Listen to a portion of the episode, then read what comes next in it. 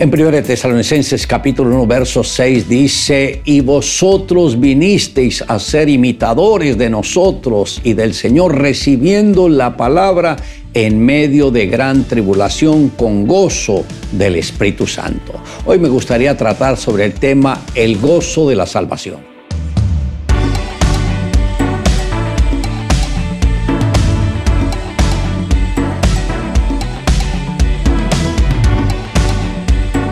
El gozo como fruto del Espíritu Santo es lo que le permite a todo creyente mantenerse firme en medio de la presión de las circunstancias. Varios personajes bíblicos y sus experiencias nos inspiraron para poderlo comprobar.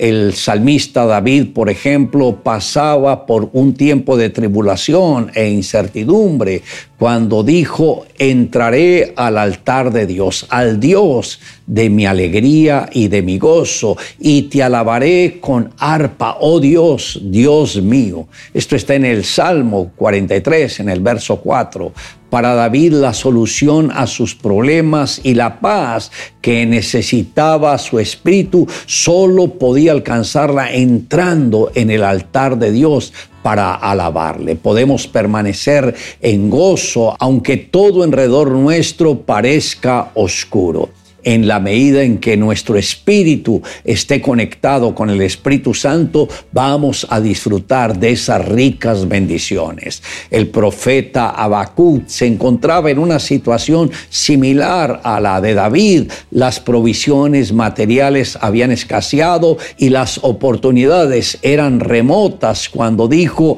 aunque la higuera no florezca, ni en las vides haya frutos, aunque falte el producto del olivo y los labrados no den mantenimiento y las ovejas sean quitadas de la majada y no haya vacas en los corrales, con todo yo me alegraré en Jehová y me gozaré en el Dios de mi salvación. Esto está en el capítulo 3, verso 17 del libro de Habacuc. David dijo, entraré al altar de Dios y Habacuc dijo, me gozaré en el Dios de mi salvación. Ambos tomaron la decisión e inclinaron su voluntad para superar las circunstancias, permitiendo que el gozo estuviera con ellos. Ahora debemos entender que el fruto del Espíritu Santo se manifiesta en forma de gozo permanente.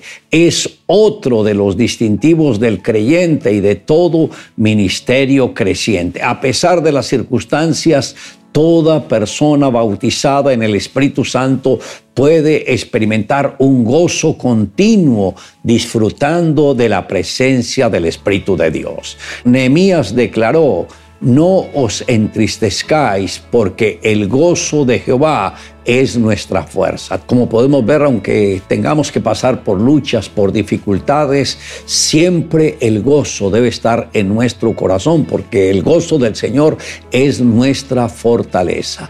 Y el mismo Señor es el que se encarga de limpiar nuestras lágrimas y también de consolarnos en esos momentos difíciles.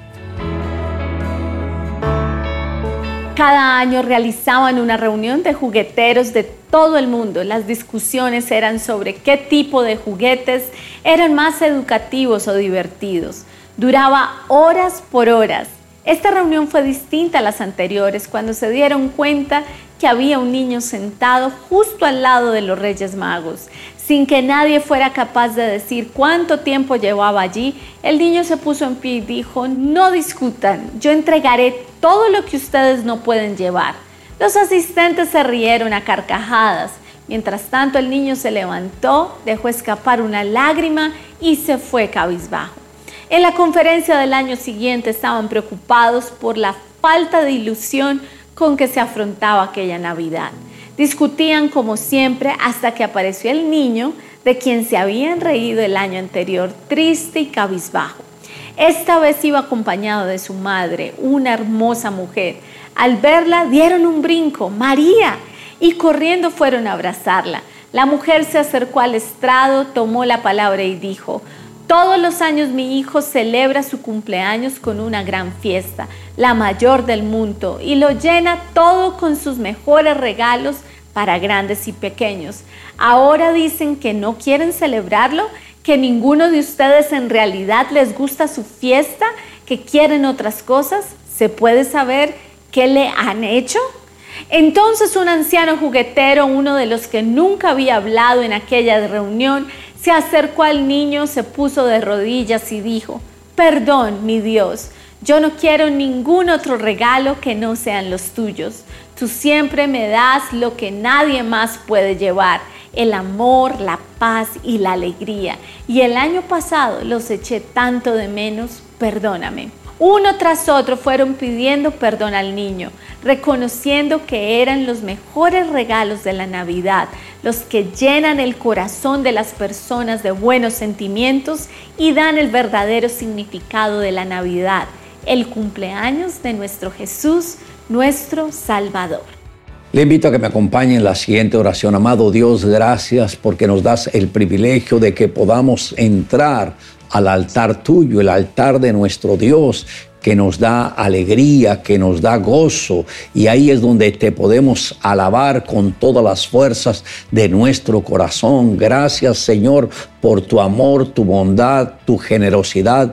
Gracias por la revelación de tu palabra. Gracias por ayudarnos a entender que Jesús vino a ser nuestro redentor y gracias por no dejarnos solos, sino darnos el Espíritu Santo que es el que nos acompaña noche y día. Te amamos Dios en Cristo Jesús. Amén. Declare juntamente conmigo, entraré al altar de Dios, al Dios de mi alegría y de mi gozo, y te alabaré, Dios mío.